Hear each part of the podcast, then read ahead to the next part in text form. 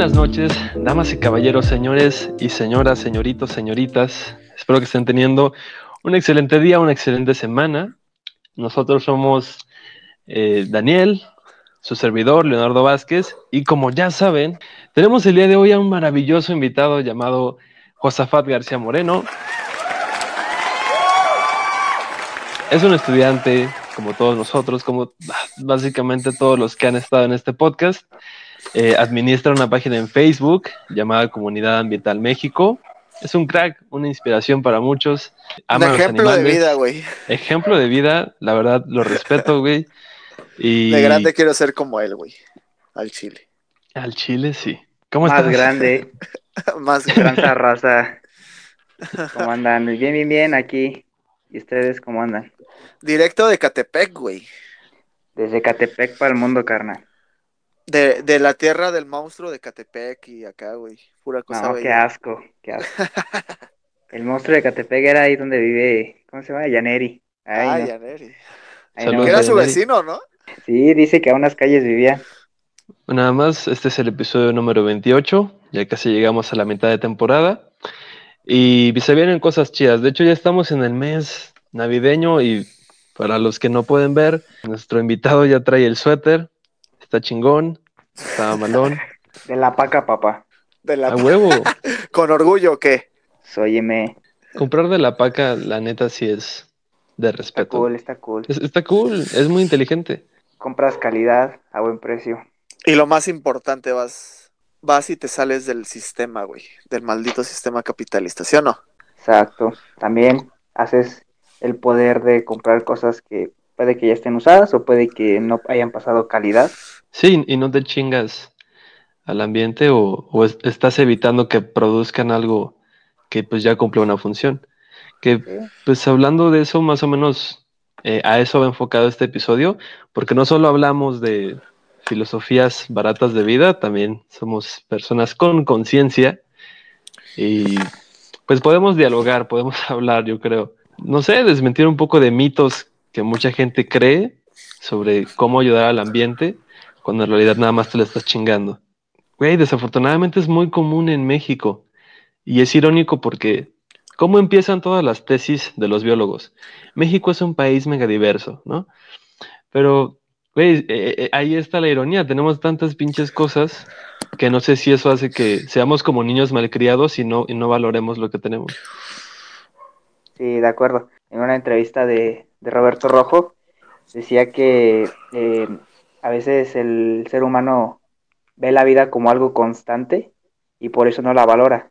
Pero si nos vamos más allá, o sea, si nos vamos hasta los confines del universo, no hay vida, no hay vida más que aquí. Bueno, no se ha demostrado. Entonces, la verdad es que la vida es algo que no es constante, es algo único y, y que deberíamos de apreciarlo. Muy efímero, güey.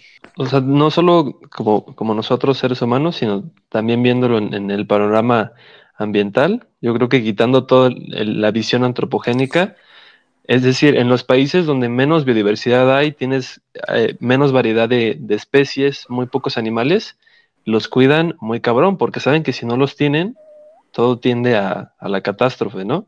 No, y aparte de todo eso, o sea, siempre se habla hablando de macro, ¿no? O sea, de todo lo que podemos ver. Pero en realidad la vida no se conforma con algo que podemos ver nada más a simple vista. La mayor uh -huh. parte de la vida es microbiológica. Y entonces, ahí hay mucho, hay mucho por estudiar y mucho por descubrir y cosas que ni siquiera sabemos. Ay, ay, ay ya sacando las clases de microbiología, güey. Carnal, pues, tengo que lucirlas, si no, ¿para qué? ¿No? Óyeme, maestra, sí, sí, me sirven las clases. que, que, que, güey, la maestra ya los, los tiene acechando el grupo de WhatsApp. No sé, carnal, yo no, no estoy no, en el no grupo. No, pero para entrar en contexto, o sea, se supone que en el grupo de la tarde de microbiología hay un soplón, ¿no? ¿Quién será el sí. soplón, güey? Pues se supone, es una teoría, ¿no? ¿Qué tal y puede que la maestra esté? Con un nombre eh, fake.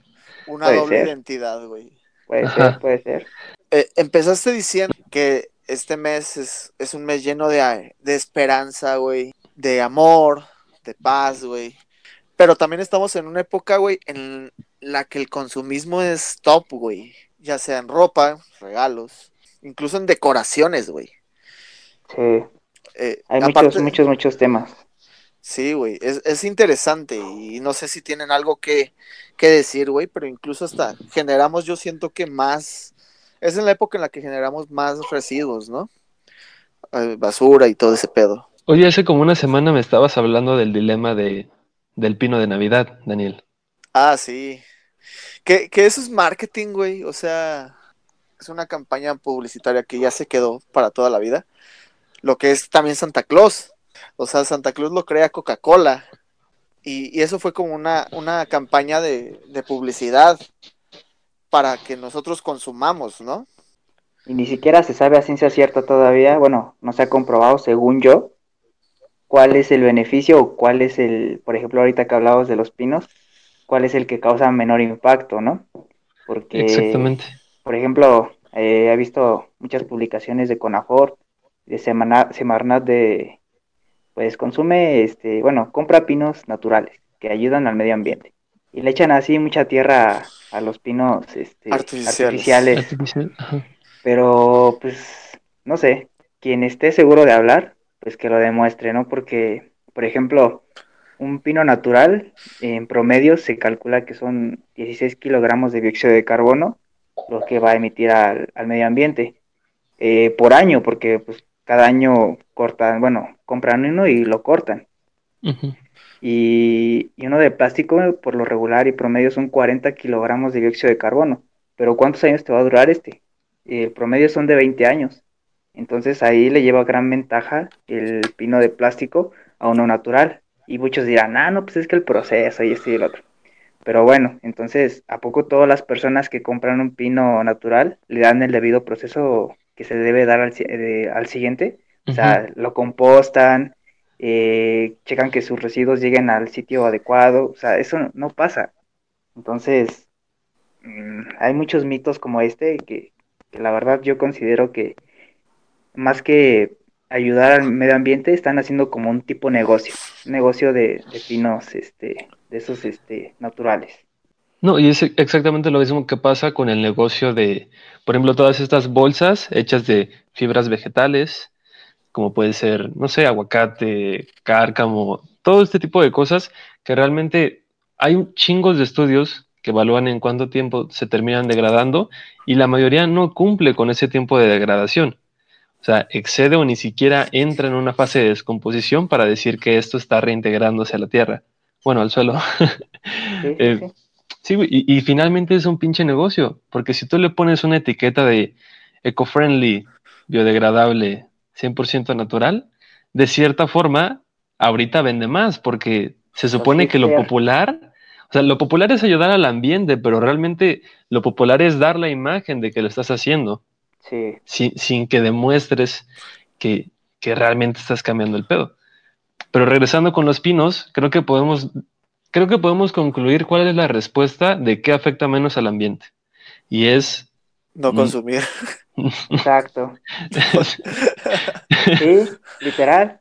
El único eh, que lo que puedes hacer para no contaminar de manera considerable al, al medio ambiente y emitir efe- eh, gases de efecto invernadero es este rentar un árbol de estos que te venden en maceta, o sea, como tal.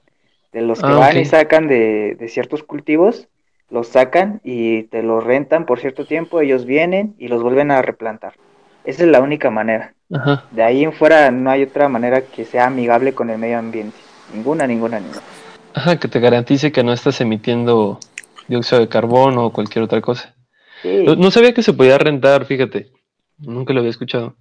sí. Bueno, es que les llaman comprar árboles, pero en realidad lo que te hacen es rentarlo. O sea, literalmente te lo van y te lo dejan a tu casa y de ahí se lo llevan otra vez para re- replantarlo. Pero pues la verdad es que es, un- es el árbol más caro y pues casi nadie invierte en eso.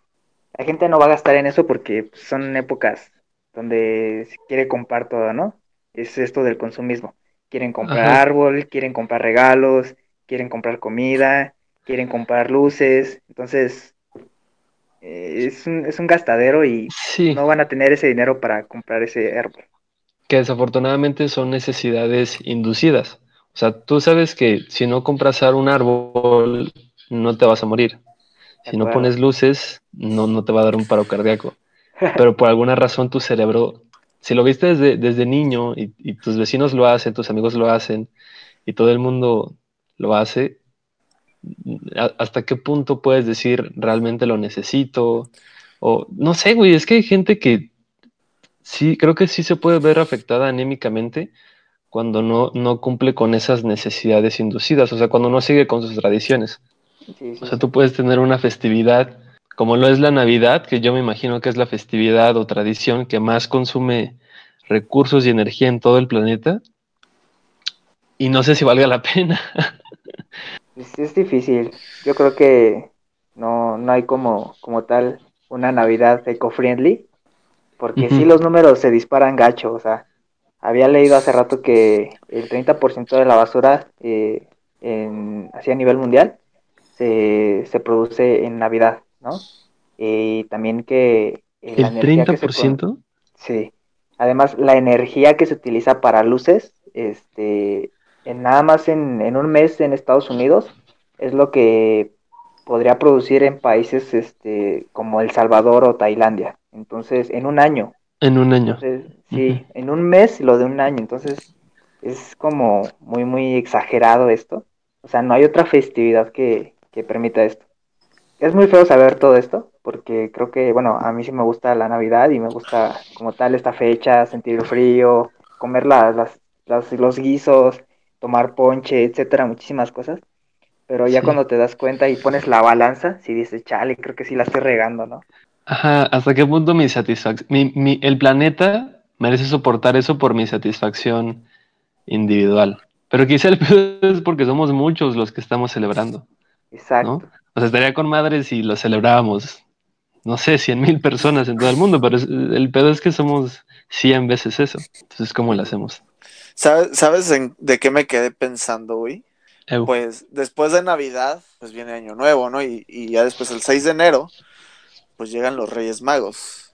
Mira, no, no vamos a entrar en detalle, no vamos a romper ilusiones. Los Reyes Magos no existen. ¡Oh! Censura, censura. Pero. Por eso nos quitan visitas de YouTube. Sí, gracias, Josafat. Pero me quedé pensando, ¿sabes en qué, güey? Referente a esto. En los globos que se les manda la cartita. ¿De qué están llenos esos globos? De helio. ¿Y hacia dónde va, güey? Hacia la atmósfera. ¿El helio no se escapa de nuestro planeta, güey? Nos vamos a quedar sin helio por esos globos. no, pero alguna vez sí leí que, que el planeta puede entrar en una crisis de helio. No mames, ¿sí? Güey, es que sí tiende a, sí tiende a agotarse. No puedes fabricar helio, esa madre es inerte. Es un gas noble. Sí, güey, es súper difícil. Y si te gastas, imagínate que nos gastamos todo el helio en eh, hacer globitos o en succionarlo para hacer tu voz más aguda. Güey, siempre he querido hacer eso, pero siento que. ¿No han hecho ese pedo? Es, muy divertido. Güey, te vas a quedar sin helio. Güey, por mi culpa el planeta se está quedando sin helio. Pero sí, pruébenlo, al menos una vez en su vida. Supongo que no es helio al 100%, ¿sí? ¿Por qué no? Pues, güey, saldría muy caro, ¿no? ¿De dónde se saca el helio? No tengo ni idea. ¿Verdad? ¿Quién, quién sabe dónde encuentras helio? Sale, algo, sale un gas y dices, ah, mira, eso es helio. Pues ya, ya te venden los, los tanques, ¿no? O sea, los globeros nada más. Ajá, pero no es como que salen de la tierra. los... no salen de la nada, güey. No salen... Crece un árbol de tanques de helio, carnal. Se juntan dos tanques y sale un tanquecito bebé. no sé, no, no, no tengo idea. A ver, vamos a googlearlo. Pero no sé si sea una costumbre que se lleve a cabo así a nivel mundial, o sea, que los niños suelten sus globos. La neta no estoy seguro. Sí, que, creo que ya está prohibido echar globos. Sí, pero había escuchado también algo así. Ajá, están prohibidas muchas cosas, es decir, la prostitución es ilegal. sí, sí, sí. Sí, a veces hace ridículo, ¿no? Como prohibir tantas cosas cuando ni siquiera cumples una. o sea, no sé si vieron que apenas en Oaxaca se prohibió la venta de comida chatarra a menores. Sí, bueno. Pero, o sea, es como que solo está ahí, ¿sabes? Todo el tiempo puedes ver a un morrillo comiendo porquerías. No, ¿quién, le da el dinero al morrillo, no? Exactamente. Mira, si yo ahorita llevo a mi hermano, que, que es muy pequeño, a la tienda a comprarse unas emperador, que por cierto tienen cuatro sellitos, se los va a ¿Sí le poder comprar, güey. Se, se los va a poder comprar, no, no se la van a hacer de pedo. El de la tienda ni tiene el interés ni, ni cree tener la autoridad moral para decirle, eh, morro, no compres eso. No, y porque no le aparte tiene necesidad. Mm, Ya, ya sé, güey. Ya. Pues el, el helio es un producto de la desintegración radioactiva de rocas y solo se Ah, puede no, ah. obtener como un subproducto de la extracción de gas natural. Y el problema es que se vende muy barato. Los Y aparte hacen como fracking, yo creo, ¿no? Para sacar el, el helio. Ajá, el exacto. gas. sí. Seguramente. Es, Fuck. ajá, es un, es un subproducto del gas natural, o sea, viene ya con el gas natural Ajá. y pues para sacar el, el gas natural pues es con fracking. Que es, se gasta un chingo de agua, ¿no? En ese proceso. Y se Sí, contamina mucho más. Y aparte daña la, la corteza, ¿no? Bueno, las capas de los, los horizontes, incluso la roca madre a veces. Que eso creo que termina causando socavones. ¿Se llaman así? ¿Socavones? Simón. Una vez, Sí, una, vez, una vez escuché, no sé si es real, que la línea, la línea 8 del metro es la de la amarilla, ¿no? La del Politécnico. Es la 5. La Ujú, 5, la cinco. güey. Que en esa línea que estaba tan mal diseñada, güey, que había un socavón, güey. Incluso tenía problemas cuando, cuando llovía, pues ahí se juntaba todo el agua. Pero sí, o sea, toda, toda esa zona y en realidad toda la zona de, del Valle de México, lo que antes era el, el agua de, de- Texcoco, toda la zona sufre de, de- de hundimientos. Aquí en mi casa y aquí en las escuelas que están cerca, siempre tienen que andar poniendo cimientos cada vez más grandes, porque igual se van hundiendo las casas, se van hundiendo todas las edificaciones y se van quedando así bien chiquitas las casas, neta, neta, neta. Ajá. O sea, imagínate que en el futuro todo lo que es la, la Ciudad de México actual, o sea, en un, futuro obviamente de chingos de años, pero quede sepultada bajo una nueva capa de cimientos y sea como la nueva Ciudad de México. Es muy probable. La Tenochtitlan, ¿no? Que ya quedó abajo. Ajá. Y eh, de arriba de eso quedaron pues las, las construcciones de la conquista que de nuevo Ajá. quedaron sepultadas. O sea, ¿cuántas ciudades están debajo de, Sí, de la Ciudad de México? nada más dos que conocemos. Ajá. Los No, y- reptilianos viviendo abajo. Exactamente. Pues por eso cuando estaban haciendo el metro encontraron ta- tan- tantos hallazgos. Sí, qué y loco. también, por ejemplo, lo del aeropuerto que están encontrando fósiles de mamuts y... Que yo me sorprendí de eso porque resulta que comprar fósiles de mamut no es tan caro. ¿Cómo te enteraste, Emilio? O sea, ¿En el mercado negro o qué? buscar este pre- eh, hueso de mamut Amazon en corto. Y no, güey, no es tan caro como uno pensaría. O sea, sí, real, sí te venden el hueso del mamut, güey. Es que es más común de lo que uno cree encontrarse fósiles de mamut. No te creo, a ver. Eh, te lo creo, te, te lo creo, te lo juro, güey. El Lo problema vi es en Jacobo encontrárselos Wong. enteros, ¿no? Ah, sí, o sea, ya hay, ya hay una diferencia entre encontrarte, no sé, una tibia, un peroné, a armarte un esqueleto perrón de un mamut. Pero se pueden vender, güey. Se- o sea, tú puedes comprar un esqueleto, un hueso de mamut sin pedos. O puedes comer por un mes, tú decides. Por un mes, igual y... A ver cuánto salía el, el hueso de mamut. Aguanta. Creo que estaba como en, en 30 mil, si lo pasabas a pesos, unos 30 mil. Pero, o sea, obviamente no es barato, pero uno pensaría que un hueso de mamut podría valer chingos. Una muela, una muela de mamut está. Ay, no, pero esos son de gamesa, güey. Mini mamut, dice. No, esos no. Que no sé si has visto el mamut de la estación Talismán, Josafat. Ah, sí. Sí, sí, sí, sí. ¿Cómo te sentiste cuando viste ese mamut? Pues... ¿Hay un mamut en la estación? Sí. Sí. Obviamente no está vivo. Ah, ok. Menos mal. No, lo que pasa es que, bueno, yo que sepa, este, yo no sabía la historia hasta que alguien me la contó que, que no sabía por qué tenía un simbolito de un elefante, según yo le decía, pero pues ahora sé que es un mamut. Y este, se supone que cuando estaban haciendo la construcción, este, encontraron los restos de un mamut y por eso le pusieron el, el, este, El mamut. Icono. el mamutcito en la, como símbolo. Y pues ahí está, este, como la reconstrucción, ¿no? Bueno, no te voy a mentir, yo sí me sentí un poco decepcionado cuando vi el mamut. Sí, pues sí. Claro, me hice la chaqueta mental. ¿Cómo Ajá. es, güey? Es más pequeño de lo que crees. O sea, o sea, no vale la pena, güey, ir a Talismán. Pues si tienes que hacer mandados por la Bondojito o po- por el eje, por el eje 4 norte, pues supongo que no está de más. No está de más. Pues Que me parece cinco que- pesitos, ¿no? Pues es como de, ah, Ajá, sí, pues no está mal. Que, que cuando la vi, creo que de hecho iba a salir contigo, Josafat, porque estábamos buscando lirio acuático ah, y terminamos en un, en un mercado que yo no conocía llamado Mercado Morelos, si Sí, no me sí, equivoco. Eh, ¿Qué vimos en ese ¿Terminaste en Mola- mercado? ¿Terminaste en Morelos, güey? Sí, lo lleva a la Morelos al pobre Leo cuando recién entró. ¿Y qué se siente, Leo? Pues sí me sentí como un niño chiquito, güey. Güey, la Eh, eh, está pesada, o sea, ya. sí. Sí, Güey, yo nunca Tan- he ido.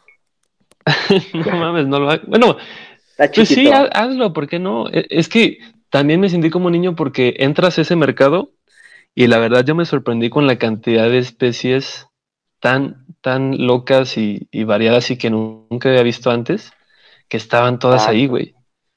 O sea, vimos que anémonas, pulpos, camarones, pero camarones, camarones súper exóticos, güey. Con, con coloraciones muy específicas. De hecho, tenían casi todo en, en cuartos ultravioleta, ¿no? La, sí, la infraestructura que tienen ahí y todos los procesos este, para el filtrado del agua son como los de acuarios, ya así, pros, pros, pros. O sea, ni, ni para qué te das la vuelta ahí al acuario en bursa, güey. No manches, tienen hasta acuarios con osmosis inversa, o sea, para sus, para sus, este, para la filtración.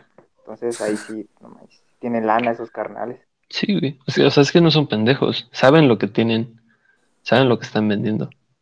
Sí, y aparte lo que no se ve, ¿no? O sea, nada más te muestran lo que se ve, pero pues si Claro. y le preguntas por algo, sí te lo consiguen. Sí. De hecho, sí me acuerdo que en una parte volteamos como a una pequeña cubeta, o co- como un pequeño estanque, y había tanto ajolotes, así normales, como ya medias salamandras, ¿no? Estaban en esa metamorfosis. Ah, la verga.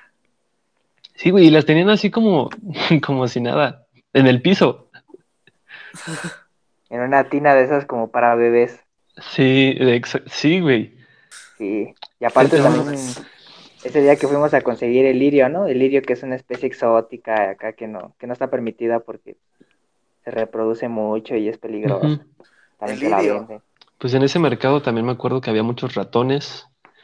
Pero, o sea, ra- los ratones es, es bien raro, güey. Tienen una, una, ¿cómo se llaman estas? Jabas. Una java. Tienen jabas donde los ratones ya ni siquiera caben, no se pueden mover. No, sí. no hay oxígeno dentro de la java. Solo son ratas, una sobre otra. También vimos un teporingo. Sí estuvo O sea, ya- random esa, esa visita. ¿Cómo ven este mercado de especies exóticas en la ciudad? O sea, ¿han ido a otros mercados? Sí, pues hay varios aquí en la ciudad. De la, ¿Cómo, de se la llama el raza, de, ¿Cómo se llama el de la brujería, güey? el de Sonora. Ah, el de Sonora, güey. Nunca También he ahí ido. venden, también ahí venden especies exóticas. ¿Ya Pero ya, ya más, sí. O sea, si, si te sorprendió el de la Morelos, el de Sonora, la neta es que tiene otras cosas. Tiene cocodrilos, tiene este aves rapaces, tiene este esqueletos así de leones, así de muchas cosas. Neta, neta, sí está, sí está muy cañón. Esqueletos de leones. O sea, yo nunca he ido, güey. Sí, yo una vez vi una, este, bueno, el cráneo de un león. A la verga. Sí, está choncho. Entonces que también lo utilizan para brujería y todo eso. ¡A De, ahí, madre! de- de ahí salen para los huesos de mamut, ¿no? De Amazon. Sí te lo ser, puede consiguen, seguramente.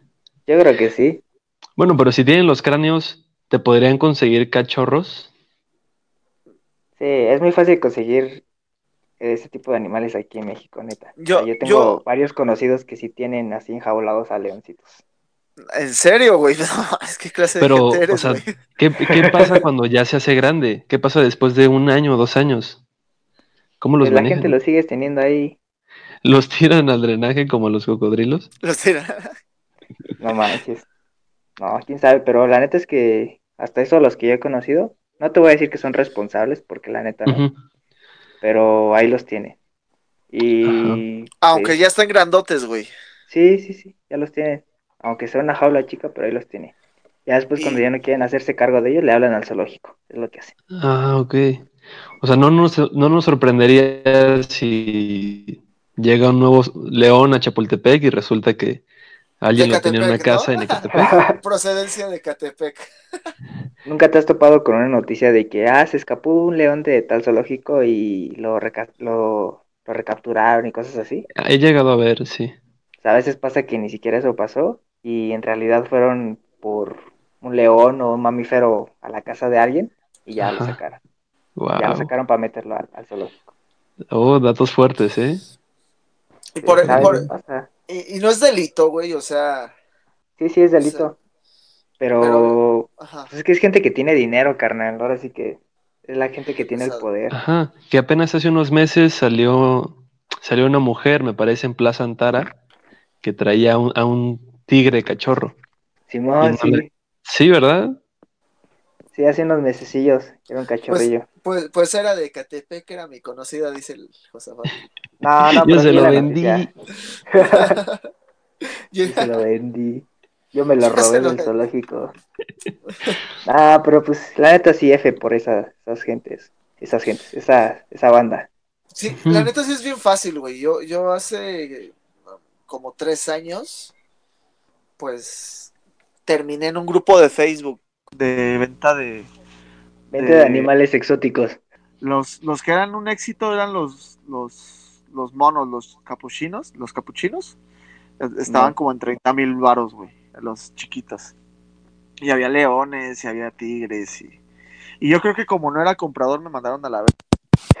Y ya me, dejó- me dejaron de salir esos posts. Por ejemplo, de, de todos estos mercados que manejan estos animales, ¿saben si tienen como pequeñas granjas o de dónde los traen? ¿Cómo llegan a, a- a la ciudad?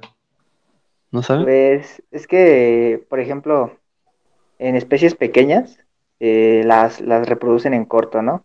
Por ejemplo, hablamos de reptiles, de todo ese tipo de cosas.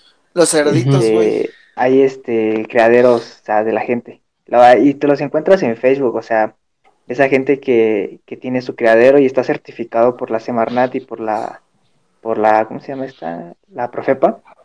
Este, están certificados por las dos. Y ahí están reproduce y reproduce y vende y vende. Y este, y por ejemplo, ya los mamíferos grandes como leones y todos esos, sí, ya son de, de importación. Ya, ya tienen que ser este de gente que, que los traiga. Pero es lo que te digo, pues el mercado negro, quién sabe cómo le hace, pero siempre hace que entren las cosas. Sí. Sí que de hecho la situación en Estados Unidos con los felinos grandes es, es bastante compleja. Creo que hay más tigres encerrados en, en cierta región de Estados Unidos que en el resto del mundo o algo así. No, y aparte este está, está feo porque la gente como que no se concientiza de lo que tenemos aquí, pero sí busca otras cosas, ¿no? O sea, es lo que hablábamos hace rato, por ejemplo, de que como el vecino tiene esto, yo lo quiero. Y así pasa, o sea, los vecinos tienen, no sé, ciertos animales exóticos y a fuerzas ahí va uno a querer tener eso. Entonces, también se trata de eso, de, de concientizar a la gente de que valore primero lo de aquí y vea por qué es importante no tener esas especies y ya después, este, pues con eso, ya, ya ni hace falta la, la prohibición, ya después de que hagas consciente a la gente. De- sí. ¿no? Topan a los periquitos monje, unos periquitos verdes con pecho gris. Me suenan mucho. Andan en la ciudad, pero como plaga, carnal. O sea, neta, se introdujeron hace como 10 años. Ya superan la población de palomas casi. Que son nada. argentinos, ¿no? Ajá. Igual por lo ¿no? mismo. Sí. Igual por lo mismo de que la gente quería tener loros en casa. Y pues estos loros son como que muy accesibles y muy económicos en Argentina y es fácil conseguirlos. Y pues se les escapaban. Y ahorita ya hay plaga de esas cosas. Sí, yo, Alguna yo- vez yo- creo que hubo un tucán en el metro. Güey, yo, yo, yo, yo he visto pericos en, en Zacatenco, güey. Ajá, ciclopista, de esos. de esos periquitos. Y también en Aucalpan, güey, es bien raro. Está raro. La gente, la gente es rara, carnal. A veces uno quiere, Siempre, ajá, siempre uno quiere concientizarlo y no, no se dejan. sie- siempre deseamos lo que no tenemos, güey. Sí, exacto. Sí, pero, del güero. o sea, ha- hablamos mucho de conciencia, pero diles a esas personas y a ver cómo te responden. Eso también está cabrón. Pues sí, En, en ese, en ese intento de, de ejercer la conciencia en las personas, pues, güey, es que esas personas ya te lo están diciendo todo. ¿Qué tan mal tienes que estar para sacar a un león, a un cachorro de león, de sus padres, de su hábitat, nada más para tu propia satisfacción? O sea, desde ahí, desde ese perfil, cuando las, eh, ¿qué esperas que te respondan cuando les dices, oye, no, no tengas al, al tigre, ¿no? No, eso está mal. Te responden con la misma intensidad con la que se aferran a esas mascotas. Son, Sí. son personas con, con personalidades muy fuertes para bien y para mal, que es difícil reeducar. Porque están educadas de alguna forma, nada más que no Sí. es la correcta. Sí, mucha, mucha banda a veces piensa que, que nada más es una cuestión ambiental, ¿no? O sea, de que tratar de, de concientizar a la persona de manera ambiental. Pero esto es- Ujú. es algo más complejo. Esto también tiene que ver con cívica y con ética. Entonces, pues desde ahí, ¿no? O sea, desde la, que la primaria no te enseñaban bien estas materias de cívica y ética. Y luego que en la secundaria, pues maestros barcos de cívica y ética. Pues sí, es, es complicado educar a las personas ah, cu- cuando ni siquiera al, al gobierno o a las empresas parece importarles o te venden ideas falsas de que estás ayudando al ambiente, de que si compras tal producto generas un menor impacto. Así Y es. pues sí, lo, lo que mencionaste hace rato, de que todo es un, todo es un negocio. Hasta la contaminación es un negocio, carnal. Sí, shit, güey. Por ahí dicen que el protocolo de Kioto este, es como una autorización para contaminar, donde eh, a las empresas se les cobra por tanta emisión. O sea, digamos, dicha em- una empresa emite menos contaminantes atmosféricos y, bueno, que como que le sobra esa, esa cantidad de contaminantes que no emitió. Entonces, esa cantidad de contaminantes que no emitió se la vende a empresas como Coca-Cola, como Pepsi y Ah, todas aquellas que, que contaminan demasiado y con eso se, equi- se equivale. Entonces, No, no es lo de Literalmente. los bonos de carbón, güey. ajá, exacto, son bonos de carbono o bonos verdes a veces también les llaman. Que, que a eso se, a eso se dedica, hay gente que se dedica a eso, güey, a tener como sus, sus, no sé cómo se le dice, sus hectáreas de árboles, según para captar el carbono y se lo venden a, a las empresas grandes. Es lo que yo tenía entendido, ¿no? Ajá, pero ese- esas se llaman este, bonos de carbono voluntarios, se voluntarios. Ajá. Entonces ahí sí, este, por ejemplo, donde yo estoy trabajando, ahí también estamos en cuestiones de hacer un proyecto así. Porque sí, o sea, se, se reforestan zonas o se hacen planeaciones de proyectos eh, donde después de tres años, de, la- de que el árbol crece tres años, ya este se puede considerar como capturador de carbono. Y ya es donde, eh, dependiendo de las hectáreas que tengas, es el número de toneladas de carbono equivalente que te van a dar, que te van a pagar. Y ya este, y pero eso es de forma voluntaria. La otra forma es la que yo te digo de las empresas, este, que literalmente venden la contaminación, así como tal, o sea, manteniendo la límite. O sea, tú lo que dices es que si te están si le están vendiendo a una empresa contaminante como Coca- como Coca-Cola ese margen, entonces la empresa nunca se ve forzada a disminuir sus emisiones, porque le están dando esos escudos adicionales y la cosa se sigue quedando igual. Sí, y es que aparte entra en norma, o sea, él al estar comprando estos bonos de carbono, pues entra en norma y no pasa nada. O sea, e- es una manera muy inteligente de corromper al sistema. Y es que, o sea, de cierta manera lo entiendes por la cantidad de gente que depende de esas empresas para llevar comida a su casa, ¿no? Sí, de acuerdo. No puedes agarrar y, y quitarlos a todos y decir, ahora todos vamos a ser verdes y vamos a ser limpios y a ver cómo le hacen. O sea, se requiere una transición muy estructural y al mismo tiempo muy larga que ah, siento que a veces nosotros como estudiantes entendemos ese pedo y nos sentimos tan pequeños, tan, tan incapaces de romper con ese sistema Sí, que pues sí te agüitas. sea, ¿cómo le vas a hacer frente a Coca-Cola? Sí, y aparte poner soluciones, ¿no? Porque no nada más es como, a mí me gusta poner el ejemplo de Greenpeace, ¿no? Que es como de no esto, no al otro, no al otro, no al otro, hay que prohibir esto, hay que prohibir esto, firma para esto, firma para el otro. ¿Y dónde están tus soluciones? No se trata nada más de prohibir, se trata de, oye, no hagas esto, te propongo esto para que ya no esté ocurriendo esto. Entonces, a mí se me hace a veces como, como incoherente lo que hace Greenpeace, ¿no? Ajá. Y a veces Muy paternalista, pero Sí. paternalista prohibitivo y ya. Ajá, Sí, De- no, no sé si vieron es el, lo que pasó con el arroz dorado ya hace algunos años, no, a ver, cuéntanos. ¿no? Que, bueno, básicamente hicieron esta especie de arroz transgénico que tenía una coloración amarillenta, que lo que hacía es que eh, naturalmente al, al momento de reproducirse ya cargaba con concentraciones mayores de vitamina A, lo cual para muchos pueblos que no, no pueden desarrollar cultivos, pues les faltan vitaminas, les faltan minerales y terminan desarrollando enfermedades como, no sé, kwashiorkor. Y pues eh, estas empresas le estaban vendiendo arroz dorado a esas comunidades en África para que pues tuvieran esos nutrientes, ¿no? Sin necesidad de hacer otras plantaciones, que todo ya viniera en el arroz. Eso es Ajá. como una especie de superalimento. Pero lo que hicieron en Greenpeace fue que hicieron esta divulgación de que por ser transgénico directamente tenía que ser malo, ¿no? Sin, Sí. sin, eh, sin mostrar muchos fundamentos. Es decir, Exacto. transgénico igual a malo, funemos este pedo. Baneémoslo, lo lograron, sacaron el arroz, el arroz dorado del mercado, pero las comunidades se quedaron con esa deficiencia en su alimentación. O sea, se, se- se siguieron quedando igual de, de jodidos o hasta más de lo que ya estaban.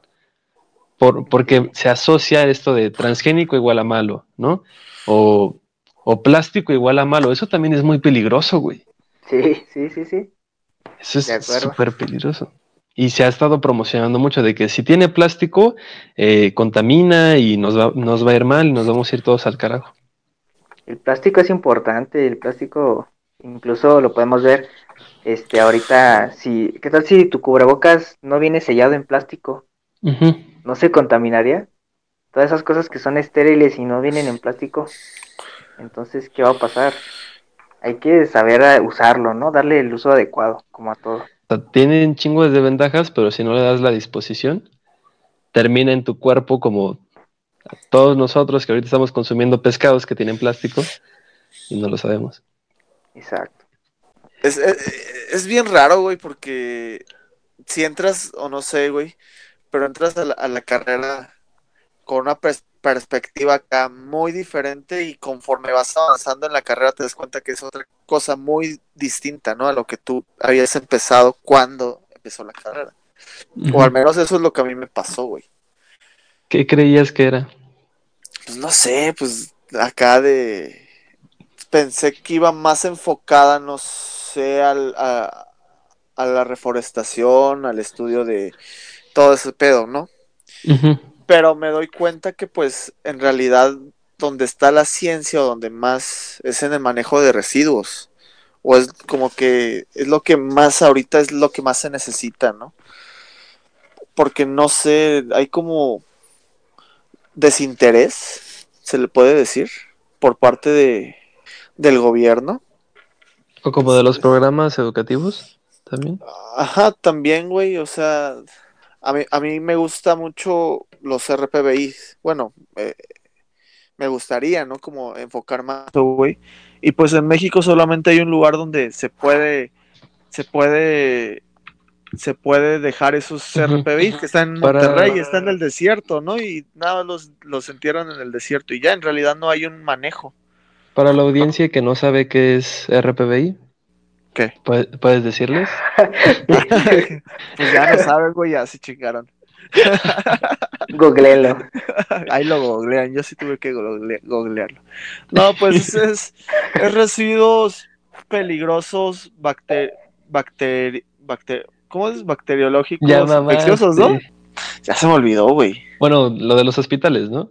Ajá, sí son de los hospitales, básicamente son pues bisturís, agujas, este, ¿qué más puede ser? Pues también sangre, ¿no? Y piezas de cuerpos que ya... Entonces solo hay un lugar en México que lo recibe. Solo hay un lugar en México, está en Monterrey. Si estoy equivocado, pues... En, en el desierto. En el desierto, literalmente. No sé si ustedes saben, pero creo que sí, nada más hay uno en México. Entonces imagínate, güey, un hospital en Tabasco. ¿Tú crees que va a darle un buen manejo, güey? No hay el Sí. suficiente capital para darle mantenimiento. Exacto, No güey. hay este, tampoco está la, la cultura de, de tener una, un, un buen manejo de los residuos, ¿no? Pero la pregunta es, ¿no hay capital o está mal distribuido? Ay, qué difícil Ah. pregunta. Es Qué difícil pregunta. Pues yo creo que está mal distribuido. Y bueno, más bien, no hay, no hay capital porque está mal distribuido. Ajá. bueno, es. Entonces, este, pues a veces es lo que dicen los foráneos, y yo creo que tú lo, lo, lo corroborarás, que se le da mucho hincapié y se le da mucha atención a la capital, ya a las este, ciudades metropolitanas de aquí. Entonces, a veces el capital se queda aquí, y si no se queda aquí, se queda pues de- dentro de la corrupción, ¿no? Y de ahí en fuera, pues los, las migajas que sobran se las reparten entre todo, entre toda la, la población restante. En esa parte de la centralización estoy de acuerdo, pero también hay otros factores que sí te hace, o sea, cuando entiendes en qué lugares hace falta dinero y entre más conoces estos lugares, más te duele saber que, no sé, el presidente quiere abrir cinco escuelas de béisbol en el país, ¿no? Sí, O sea, entre, entre más sabes dónde falta dinero, más, más te emputas, güey. sí, O entre más conoces gente que, que está preparada, que estudia un chingo, que, que se esfuerza, más te emputa cuando ves que ponen a cierta persona en la Secretaría de Derechos Humanos, en la Secretaría de, de Economía, que por ejemplo la morra que pusieron en Derechos Humanos, que no sabía que estaban matando a periodistas en México, ¿no? que no sabía de ese pedo. Es como de, ah, ¿qué pedo? ¿No? sí. O sea, sí. Pasa hasta en, a nivel este ambiental, ¿no? O sea, creo que este, en esta ocasión es la primera vez que tenemos a una persona encargada de la Semarnat que estudió algo ambiental. Entonces, este, desde ahí también lo ves, ¿no? ¿Es el, Sí. ¿Es el que se fue o la que llegó, güey? No, el, el que se fue, el que se El fue. que se fue, ¿no? Y que también yo creo que vio que estaba de la verga, pues... Es que es eso, te das cuenta de cómo está todo y pues a veces uno no quiere ser parte de eso, ¿no? Yo a veces también lo entiendo, es como de, pues, chale, yo sí veo que está todo muy feo, pues la neta no voy a ser parte de eso, mejor me salgo. Me hago a un lado y trato de hacer lo posible por mi cuenta. A veces no queda más que eso. A veces, por ejemplo, cuando voy a reforestar, me, me siento bien conmigo mismo por eso, porque pues hago algo eh, sin depender de, de alguien más. O sea, sin depender de, de tu presidente, del gobierno, ni nada de eso. realmente es relevante nuestras acciones en lo micro, güey. Si en lo macro las empresas, gobierno no tienen el mínimo interés de cambiar la tendencia, güey. O sea, acciones que nosotros podemos hacer como separar la basura, güey. Como tratar de evitar el consumo de agua o darle un uso eficiente, todo eso, el no circula, todas esas acciones que cada ciudadano le está dando día a día pero pues que te das cuenta que industrias, güey, que el gobierno mismo, pues no tiene como un proyecto para poder cambiar la tendencia ambiental tan siquiera a lo largo de los años, güey, que solamente están estirando la liga, güey, estirando la liga hasta ver en qué punto, güey, colapsa todo. Realmente hay un, un cambio significativo en las acciones que tenemos día a día, güey, nosotros. La gente que le importa, porque hay mucha gente a la que pues no, no le importa y separa la basura, pues porque en la ciudad ya no te la reciben si no va separada, güey. O que solo lo hacen por obligación. O, o, o que no sé, güey. ¿Realmente tiene un cambio significativo? ¿Ustedes qué piensan ahí? Yo creo que sí hay un cambio. Lo que pasa que el cambio no es notorio eh, a pequeños, este, bueno, pequeños lapsos de tiempo. Eh, yo creo que este cambio ocurre a largo plazo. Eh, como tal, por ejemplo, yo en mis, este, ahorita ya van cinco años, ya casi seis, de, de estudiar algo ambiental y hasta apenas ahorita estoy viendo cambios tanto en mi familia como en mis amigos, eh, incluso así conocidos de, de, Facebook y todo eso, apenas veo que, que, hacen cambios. Entonces, de alguna manera siento que sí soy como esa influencia a las personas que, que quieren hacer el cambio o que lo hacen inconscientemente, pero sí hacen un cambio y ese cambio sí ayuda, aunque no se vea, sí, sí, sí es este, sí es notorio. Y lo, lo ves reflejado en esas pequeñas acciones. O sea, esas pequeñas acciones que tú las vas juntando y ya cuando haces la sumatoria, pues te das cuenta que sí, sí reflejan algo. No es como que algo que ignore la gente. O sea, sí, uh -huh. sí lo hace. Sí, yo coincido en que, en que se ve a largo plazo porque, por ejemplo, ese día me, me quedé con mi hermano a sus clases de primaria y pues mandan las tareas, ¿no? Entonces, güey, me puse a ver el, todos los formatos que tiene y al menos el 30% de sus formatos hablan de contaminación del aire, de calentamiento global. Y es como, güey, de morros ya están sabiendo que estos problemas existen, que son reales. Entonces, cuando estén más grandes, ¿qué van a estar aprendiendo sus hijos? O sea, ese, ese raciocinio y esa conciencia va a ser cada vez mayor.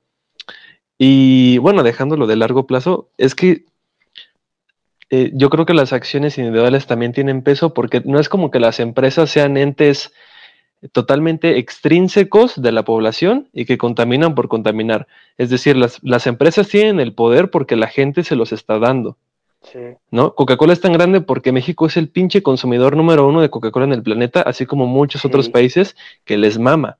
Pero eso lo dije alguna vez en una conferencia. Imagínense que por un día México o todo el mundo, ya si nos la queremos mamar, eh, no consume Coca-Cola en un día. Esos son más de mil millones de dólares en pérdidas para Coca-Cola. Y dime si eso no es como meterle un balazo a la empresa, ¿no? O sea, finalmente se sustentan en, en el poder de la gente. La gente les da ese poder y esa libertad de, de estar contaminando.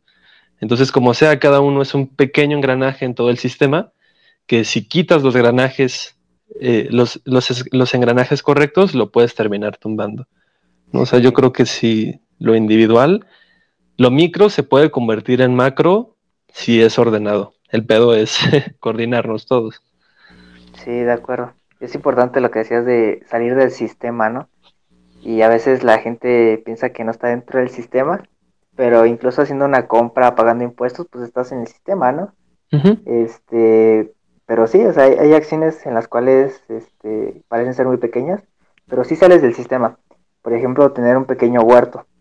Ahí estás claro. saliendo del sistema completamente y a lo mejor ahí no puedes depender de él porque pues sí necesitas una gran cantidad de, de, de área para, para poder subsistir de un huerto, pero sales un poco del sistema. Entonces, si, si, le muestras a la gente el por qué es importante a veces salir del sistema y por qué no depender del gobierno 100%, pues la gente va a empezar a comprender, incluso a veces lo toma hasta como hobby, ¿no?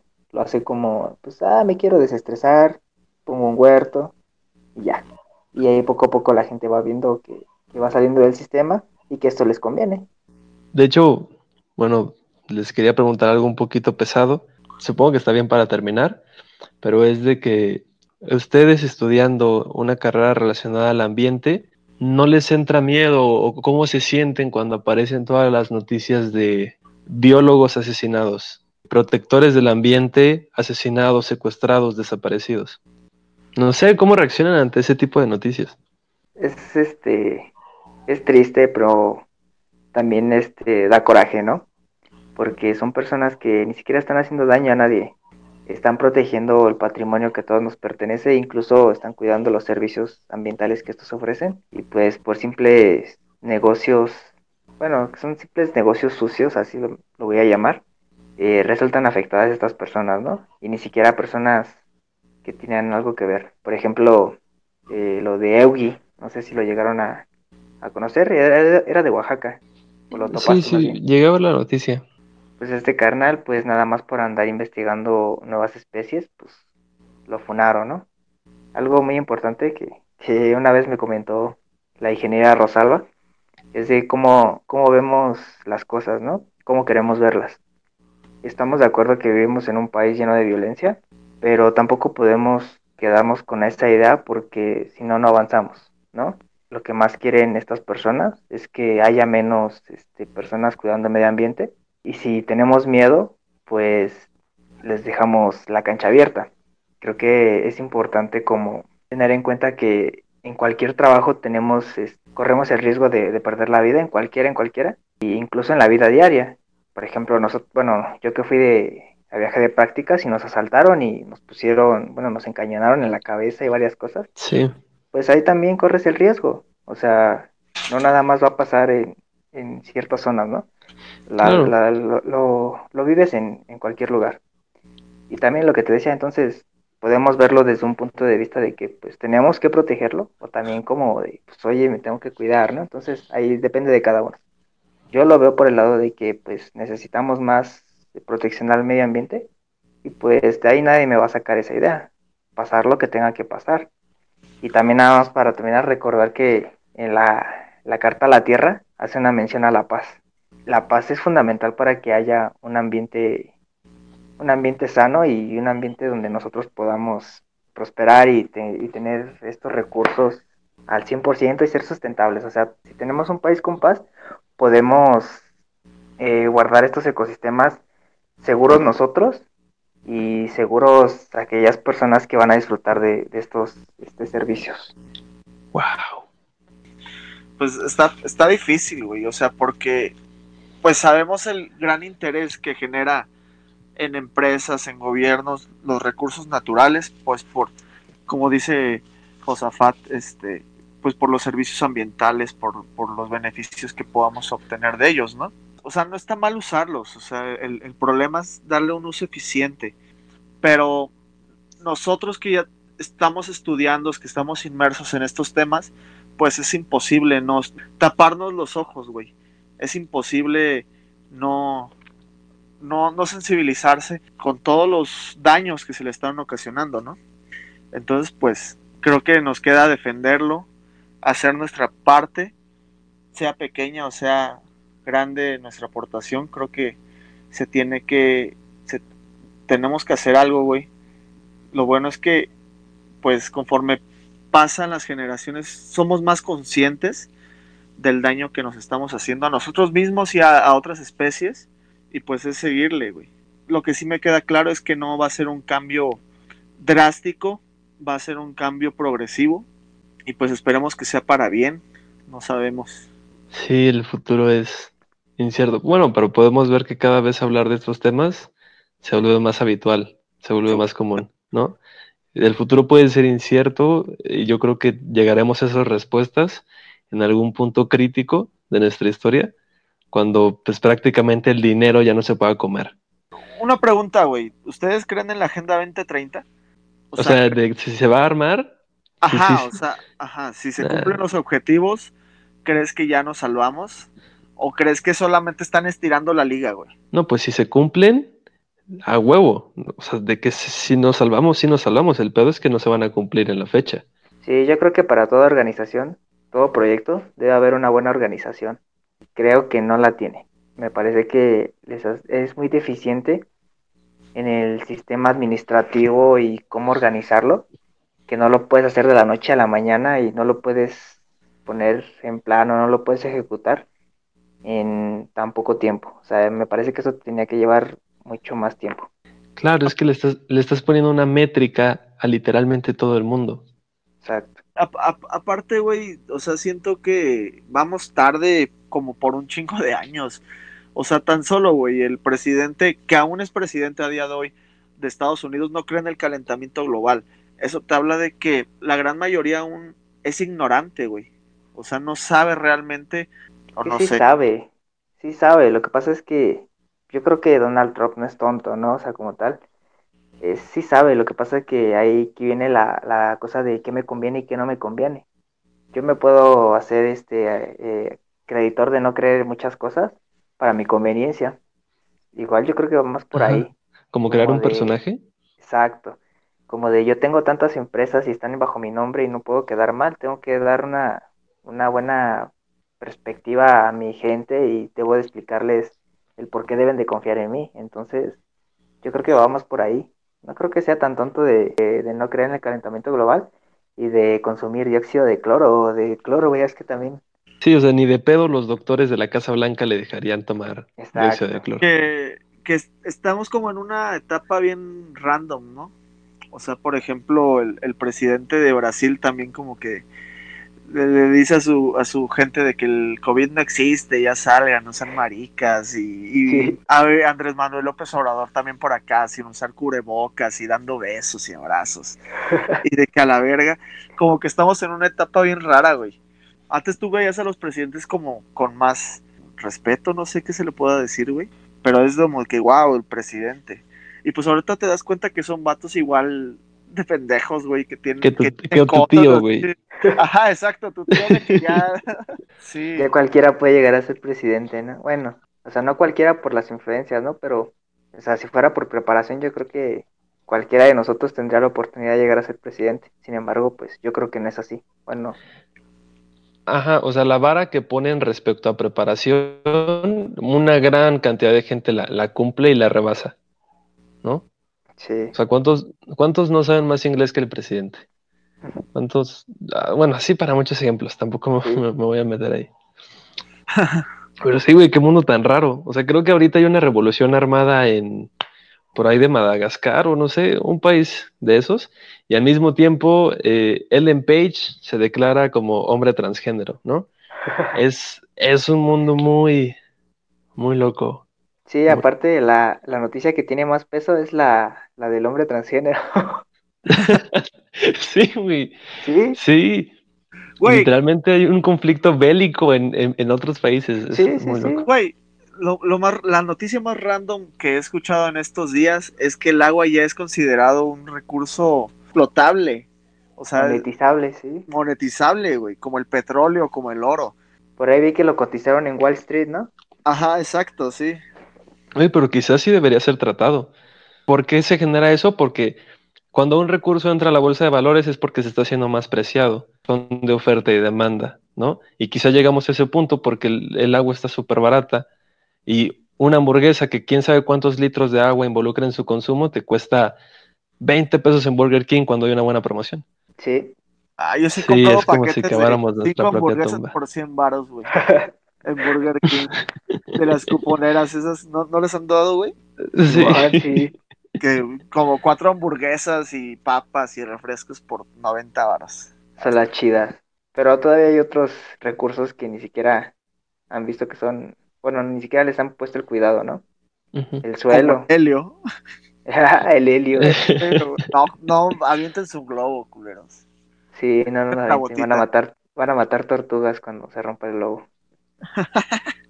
Y el helio se va al espacio exterior y no regresa. Lo peor de todo es que sí lo puso así la Semarnat, puso una infografía donde decía que iban a prohibir globos porque pues las tortugas se asfixiaban con eso y ponía una tortuguita con un globo ahí.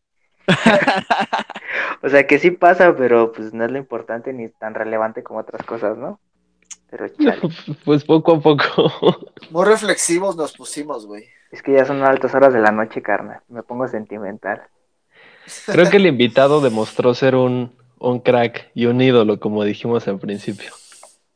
No, Honestamente. humilde, humilde, Cuando humilde, dijiste ¿no? lo de eh, planes a largo plazo y, y cómo tenemos que, que seguir insistiendo con el ambiente a pesar de, de todas las cosas trácalas, en serio casi lloro, bro.